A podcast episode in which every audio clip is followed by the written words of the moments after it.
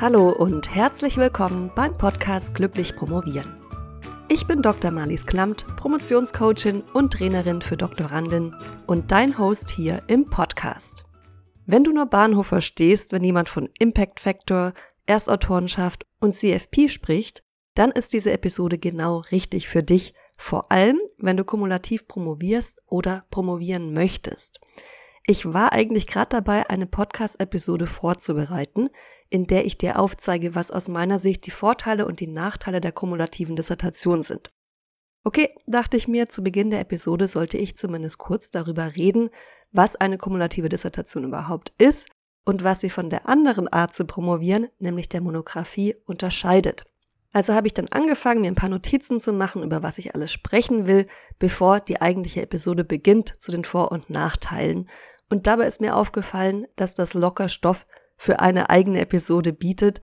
Und dann war ich kurz davor, den Teil einfach kürzer zu fassen, aber dann dachte ich, wieso nicht zwei Episoden daraus machen und die Begriffe, die im Rahmen einer kumulativen Dissertation wichtig sind und eine Rolle spielen, auch wirklich erklären, weil ich weiß, dass nicht alle Promovierenden wissen, was genau sich hinter diesen Begriffen verbirgt.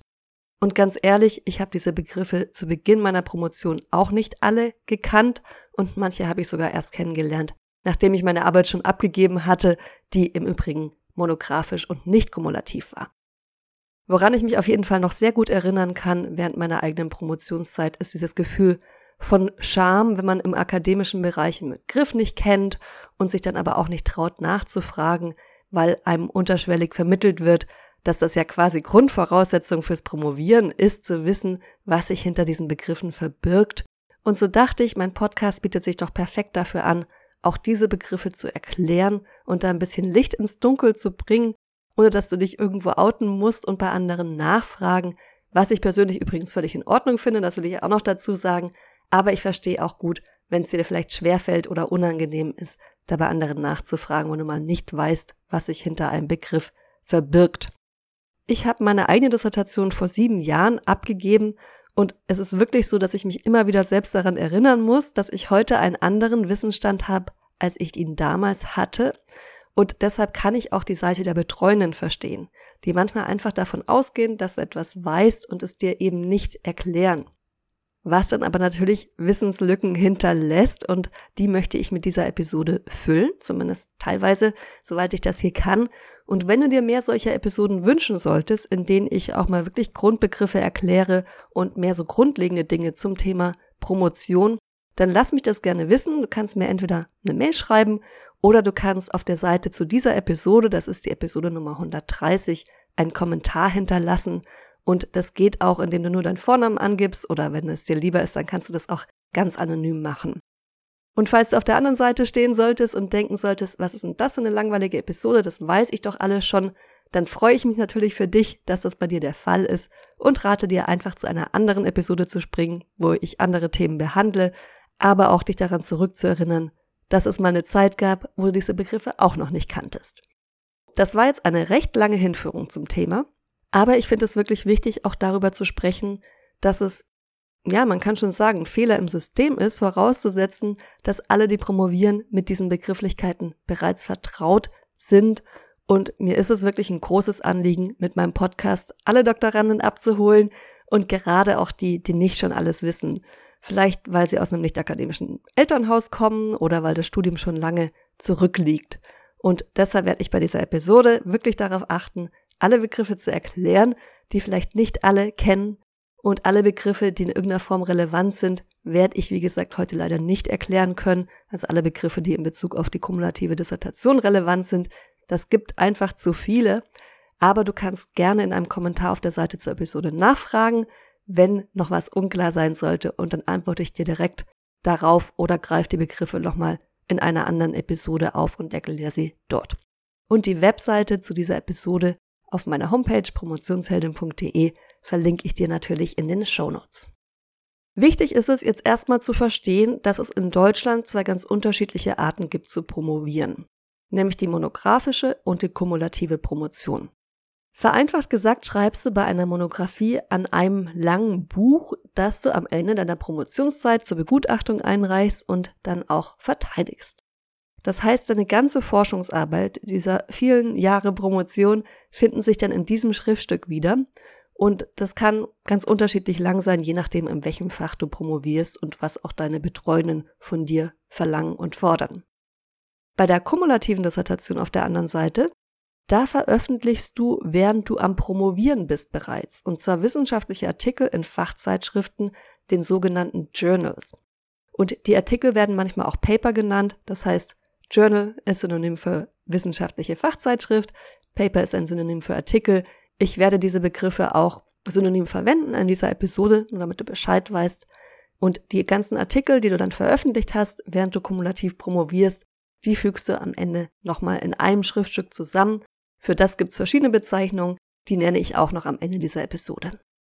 Wichtig für dich ist bei der kumulativen Promotion zu wissen, wie viele Artikel du veröffentlichen musst. Und die Anzahl der benötigten Veröffentlichungen, die kann sich unterscheiden je nach Fach, je nach Institut. Meistens umfasst das so zwischen drei und fünf Veröffentlichungen. Selten sind es auch weniger als drei Artikel, die ausreichen. Und um herauszufinden, wie viele Veröffentlichungen du für deine kumulative Dissertation brauchst, da kannst du zuallererst mal in deine Promotionsordnung schauen.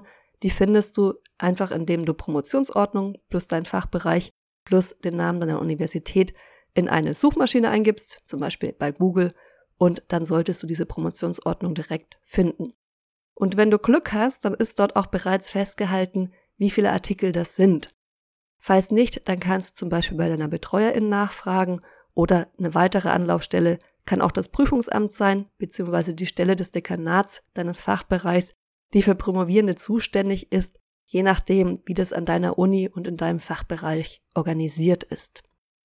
Manchmal gibt es auch gar keine Vorgaben seitens der Uni und es ist wirklich so, dass deine Hauptbetreuerin entscheiden kann, welche Anzahl von veröffentlichten Artikeln sie angemessen findet. Neben der Anzahl der Paper, also der Artikel, die du für deine kumulative Dissertation benötigst, ist es auch wichtig zu wissen, welche Vorgaben es bezüglich der Autorenschaft gibt. Es ist so, dass Paper oft in Gemeinschaftsarbeit entstehen, zumindest in der Theorie, Manchmal ist es auch so, dass sie nicht in Gemeinschaftsarbeit entstehen, aber trotzdem offiziell mehrere AutorInnen beteiligt sind, aber das wäre nochmal Stoff für eine ganze weitere Episode. Es kann sein, dass du zum Beispiel an einem größeren Forschungsprojekt mitarbeitest und deine Artikel im Rahmen dieses Forschungsprojekts entstehen. Und dann wollen natürlich alle Personen, die am Entstehen des Artikels in irgendeiner Form beteiligt waren, auch als Autorin genannt werden. Und dann spricht man von einer sogenannten Mehrautorenschaft. Und die anderen Personen, die du dann auch noch nennst, sind deine Co-AutorInnen. Aber auch wenn du einen Artikel nicht im Rahmen eines größeren Forschungsprojekts verfassen solltest, kann es trotzdem sein, dass eine oder auch mehrere andere Personen an der Entstehung dieses Artikels beteiligt sind. Und es ist so, dass die Person, die den größten Anteil hatte, dass dieser Artikel entstehen konnte, also die meiste Arbeit geleistet hat, an der ersten Stelle steht. Ja, man braucht ja eine Reihenfolge, man kann ja nicht alle auf einmal nennen, sondern das wäre dann, weiß ich nicht, Müller, Ferstel und äh, Schmidt. Ne? Und du siehst schon, die Namen sind natürlich in der Reihenfolge aufgeführt und das passiert nicht einfach alphabetisch, sondern man will, dass man an der Autorenreihung bereits erkennt, wer hier die meiste Arbeit geleistet hat und das ist die Person, die an erster Stelle steht. Und das ist etwas, was dann manchmal eben auch gefordert wird bei kumulativen Promotionen, dass du zum Beispiel mindestens einmal bei einem Artikel die Erstautorin warst. Es kann auch sein, dass du für deine kumulative Dissertation eines oder auch mehrere Paper in Alleinautorenschaft veröffentlicht haben musst. Das bedeutet genau das, was der Name auch besagt, nämlich dass du die alleinige Verfasserin dieses Artikels bist. Das heißt, da steht dann nur dein Name drauf und sonst keiner. Wozu es außerdem auch manchmal Vorgaben gibt, ist, in welcher Art von Zeitschriften du veröffentlichen musst bzw. darfst. Und es ist so, dass unterschiedliche wissenschaftliche Zeitschriften einen unterschiedlich hohen Rang haben. Und dieser Rang soll angeben, wie gut die Qualität dieser Fachzeitschrift ist. Und der Fachausdruck für diesen Rang ist der Impact Factor oder auch Journal Impact Factor benannt und der beschreibt das Wirkpotenzial dieser Zeitschrift und errechnet sich daraus, wie häufig die Artikel des jeweiligen Journals zitiert werden. Und noch eine letzte Vorgabe zu den Veröffentlichungen im Rahmen deiner kumulativen Dissertation, die du auch auf dem Schirm haben solltest, kann es geben. Und die bezieht sich darauf, ob alle Artikel, die du nachher in deiner kumulativen Dissertation zusammenfasst und einreichst, peer-reviewed sein müssen oder nicht. Und wenn du jetzt denkst, was soll das denn jetzt schon wieder heißen? Keine Angst, auch das erläutere ich dir natürlich. Peer-reviewed bedeutet zu Deutsch einfach, dass andere WissenschaftlerInnen aus deinem Bereich, das sind die Peers, deinen Artikel begutachtet, also reviewed haben und die schreiben dann Gutachten und aus dem geht hervor, ob sie die Veröffentlichung des Artikels, den du eingereicht hast, befürworten und was gegebenenfalls vor einer Veröffentlichung in der Zeitschrift noch geändert werden muss. Sie können deinen Artikel natürlich auch komplett ablehnen, auch diese Möglichkeit besteht. Und jetzt noch ein Begriff, der im Rahmen einer kumulativen Dissertation wichtig ist und der hat genau mit diesem Peer Review zu tun. Deshalb passt er jetzt an dieser Stelle ganz gut. Und zwar ist das CFP. Über diese Abkürzung wirst du sicher früher oder später stolpern. Und zwar ist es so, dass Zeitschriften Themen ausschreiben, zu denen du deinen Artikel bzw. dein Paper einreichen kannst. Und diese Ausschreibungen heißen Call for Papers oder, wenn es abgekürzt wird, nach den Anfangsbuchstaben dann CFP. Und diese Ausschreibungen können auch im Rahmen einer wissenschaftlichen Konferenz erfolgen, also nicht nur für die Einreichung von Papern. Und dann ist es so, dass du dein Thema, wenn du angenommen wirst, auf einer Konferenz vorstellst. Das kann auf unterschiedliche Art und Weise erfolgen, ganz klassisch in einem Vortrag zum Beispiel, könnte aber auch ein Workshop sein oder eine Posterpräsentation. Eine Posterpräsentation bedeutet, dass du dein Thema, deine Ergebnisse, deine vorläufigen Ergebnisse vielleicht auch auf einem Poster grafisch aufbereitet präsentierst. Und manchmal hast du auch die Möglichkeit, deine Präsentation, deinen Vortrag im Anschluss zu verschriftlichen und der wird dann zusammen mit anderen Vorträgen veröffentlicht. Manchmal steht die Abkürzung CFP übrigens auch für Call for Participation. Dahinter verbirgt sich aber dieselbe Sache. Also auch da geht es darum, einen Beitrag in Form von einem Artikel oder gegebenenfalls auch eines Vortrags zu leisten. Um jetzt den Prozess nochmal kurz zusammenzufassen, damit du da auch Bescheid weißt. Wenn es also einen Call for Papers gibt, dann kannst du dich diesem Call folgend, also diesem Aufruf der Zeitschrift oder der Konferenz folgend, innerhalb der Deadline bewerben mit einem Thema, das natürlich zur Ausschreibung passt. Und wenn du dann akzeptiert wirst, dann hältst du deinen Vortrag oder du reichst dein Paper ein.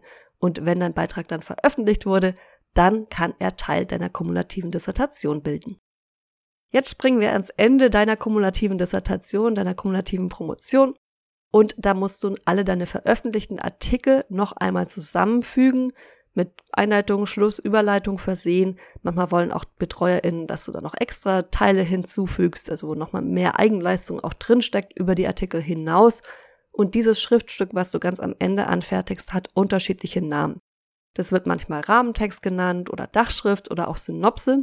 Und darin erklärst du unter anderem auch bei Mehrautorenschaft, also wenn mehrere Personen beteiligt waren am Entstehen eines Papers, welchen Anteil du daran hattest. Okay, brummt dir jetzt der Kopf? Ich glaube schon ein wenig. Ich hoffe aber trotzdem, dass ich etwas Klarheit in den Dschungel der Fachbegriffe rund um eine kumulative Dissertation bringen konnte. Du findest auf meiner Webseite auch einen Artikel zur kumulativen Dissertation, wo ich dir wirklich nochmal ganz ausführlich alles erkläre, was da wichtig ist.